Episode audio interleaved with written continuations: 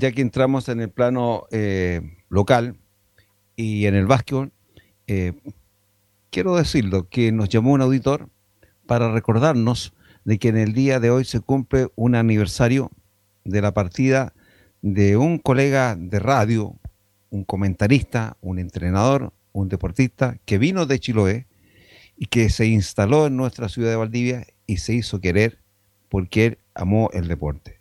Estoy hablando de Juan Carlos Araneda Mancilla, el Cholo.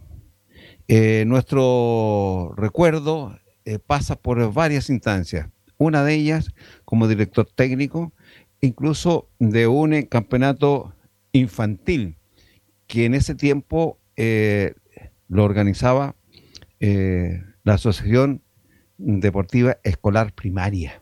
Imagínense de los años que estoy hablando donde una de las grandes figuras fue el Chicho Pérez. Así que eh, de ahí parte como técnico, eh, dirigió varios equipos, entre ellos Escuela Normal, dirigió Magisterio y como comentarista compartimos micrófonos con él cuando recién nos iniciábamos en Radio Calle Calle. Nuestro homenaje entonces para Juan Carlos Araneda, eh, que partió hace ya bastante tiempo, pero dejó una huella. Sí, le iba a comentar, yo no estaba en medio, era muy chico, yo tenía 10, 11 años y lo escuchaba en la radio Calle Calle. Después me inicié en la radio Calle Calle y eh, no alcancé prácticamente a conocerlo porque falleció. Son años ya que está fallecido eh, eh, este, este comentarista. Y en la radio Calle Calle compartían equipo deportivo, estaban Juan Alberto Clunes, Mono Márquez. Márquez, Clunes, Roberto Bolete. Roberto Polete, que estaba iniciándose en los, eh, en los medios, quien habla, y por supuesto que no podemos dejar de nombrar a otro que no está, don Waldo Jarabarría. Sí, señor.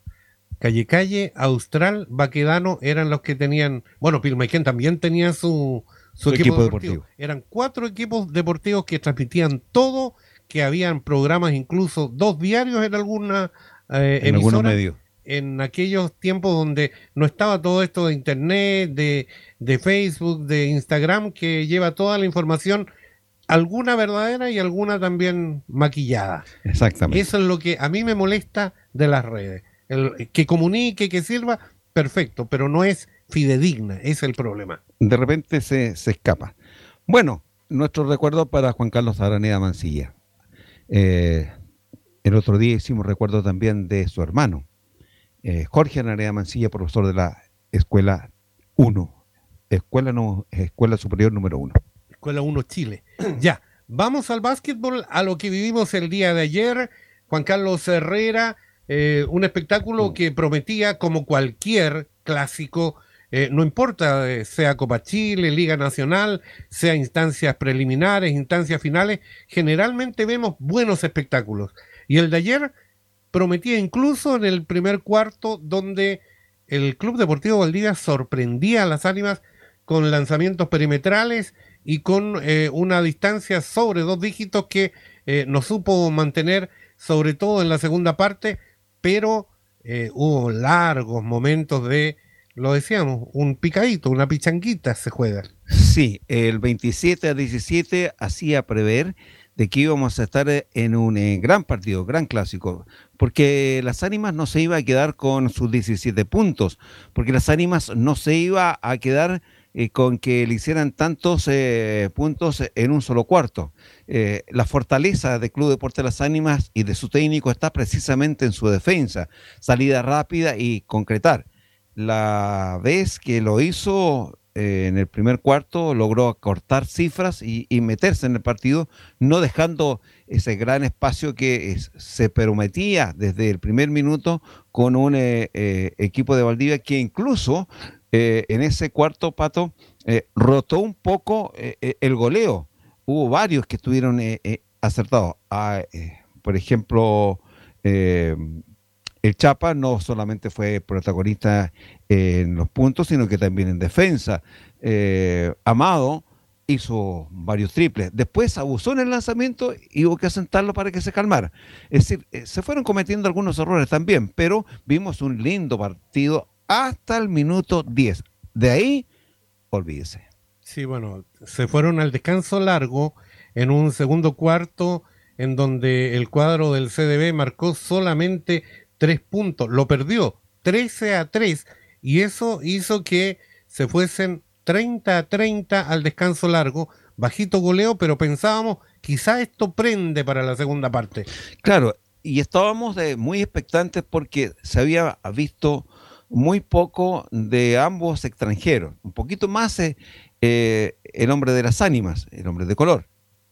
Y decíamos, no, ahora tienen que meterse en el partido, si ya, ya están afiatados, eh, desde el punto de vista de saber en, en, qué equipo están, en los horarios ya seguramente el organismo los asimiló, porque llevan ya varias semanas. Es cierto, a lo mejor en los basquetbolísticos puede que falte bastante, pero obviamente tendrían que mostrar algo más de lo que se les había visto en esos primeros 20 minutos. Y lamentablemente tenemos que reconocerlo de que ambos jugadores en lo individual y en lo colectivo quedaron en deuda. Sí, a pesar de los 18 puntos de Charles Fanchis, tercero el refuerzo de las ánimas, pero en las ánimas anduvieron bajito eh, lo de Pablo Campo en la conducción, bajito el Calulo Soto, bajito el Calulo Naranjo, José del Solar, es decir, el equipo de las ánimas anduvo mal y eso propició que eh, el CDB, a pesar de abusar de lanzamiento, de tener pérdida de balón también, se quedara con el partido finalmente porque comete menos errores, pero eh, se queda con un partido 55 a 46 bajito. La figura fue el Chapa Suárez, que anotó 20 puntos y bajó 12 rebotes. Sí, eh, hace rato que Chapa Suárez está jugando bien. Lo comentamos hoy en la mañana con unos hinchas del CDB y compartían nuestro concepto, porque también nos escuchan, Pato, y es, bien interesante de que nos escuchan estando en el Coliseo. Sí, mucho. Eh, se acostumbra eso en el básquet, Bueno, entonces eh, decían que compartían nuestra mirada en el sentido de que si alguien entraba al Coliseo sin saber los nombres de los jugadores y miraba al equipo de Valdivia y se iba a encontrar que el extranjero llevaba la camiseta número 91 porque el Chapa está jugando como extranjero, como verdadero refuerzo, porque no solamente está haciendo goleo, es cierto, se pasa revoluciones, es cierto que, eh, y discúlpenme eh, el concepto, se coloca el balde en la cabeza en algunos pasajes del encuentro, pero está dentro de su ADN, está dentro de lo que él quiere. Él quiere dar vuelta al partido, eh, responsabilizarse de la parte de ataque. Eh, si bien es cierto, está defendiendo bien, está en la línea de paz, está atento a, ayudar. Me parece que eh, esta temporada lo veo bastante maduro deportivamente, basquetbolísticamente. Creo, Pato, no sé si es mi apreciación correcta, pero desde el año pasado, cuando estuvo castigado, no sé si castigado, pero estuvo marginado, no viajó en una oportunidad con el CDB, desde ahí en adelante vemos a un Sebastián Suárez García diferente. Creo, diferente y positivamente diferente. Creo que le hizo bien porque en ese momento venía una ventana de selección y tuvo un par de partidos muy buenos con la selección y de ahí volvió ya enrielado. A pesar de que tuvo una lesión eh, larga. Además, además, sí. Tuvo larga, pero tuvo la paciencia de recuperarse y ahora lo vemos, pero muy, muy bien. Ayer, no solamente ayer fue la figura, en varios partidos ya nos ha sorprendido, sorprendido gratamente de no solamente tener pasajes buenos, sino que esos pasajes son bastante más largos en los minutos que está en cancha. Mire, eh, para que usted analice, amigo auditor, amiga auditora, eh, los los guarismos de anotaciones de los equipos. Va a ver que no hubo juego de, equipo porque resaltaron uno o dos por, por, eh, por, equipo. En el CDB ya lo dijimos, Sebastián Suárez 20 puntos, Enzo Amado 14, mucho más atrás con 6 puntos Fabián Martínez, con 4, un americano, McGaffey, 4 puntos en un partido vital como este, poquito. Franco Alipi 4, Francisco Bravo y Santiago Solodre, dos puntos también jugaron Cristian Segovia, Franco Villalba, que no anotaron. En las ánimas, eh, Charles Fanchis con 18 puntos, secundado por Gabriela Hermosilla con 9, Luciano Toñón con 7. Y mire, lo de Claudio Soto, dos puntos, del Solar, dos puntos eh, Pablo Campos, dos puntos, Claudio Naranjo, seis puntos, no estuvieron a la altura de lo que merece un clásico del Calle Calle. Y esto no es que uno eh, se vaya en contra de los jugadores, de los planteles, no. Hay que decir lo que se vio. Mal partido y yo creo que ellos tienen que estar de acuerdo en que no brindaron un buen espectáculo, que quedaron en deuda con la gente como para un próximo clásico. Sí, eh, si usted saca la cuenta, Pato, y los números que le gustan tanto a Carlito Soto, seguramente él lo tiene ya eh, exactamente calculado. Los 20 puntos de Suárez, de los 55 que el equipo convirtió en todo el partido, son como alrededor del 40%. Claro. Entonces, un jugador nacional de las características de Suárez, que hace un 40%, está cumpliendo, está haciendo su pega, está haciendo la tarea. Pero los otros, ¿qué pasa con los otros? Y sobre todo lo que usted dice en las ánimas. Eh, vimos, por ejemplo, a José del Solar, eh, que viene, si bien es cierto, se mantuvo en cancha, eh, pegó bastante.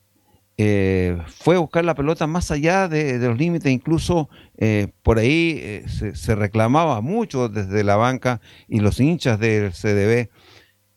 lamentablemente digo de que eh, la defensa puede ser fuertísima, pero en ataque el aporte, por ejemplo, de José Solar, de los Calulos, Soto, Naranjo, fue muy poco.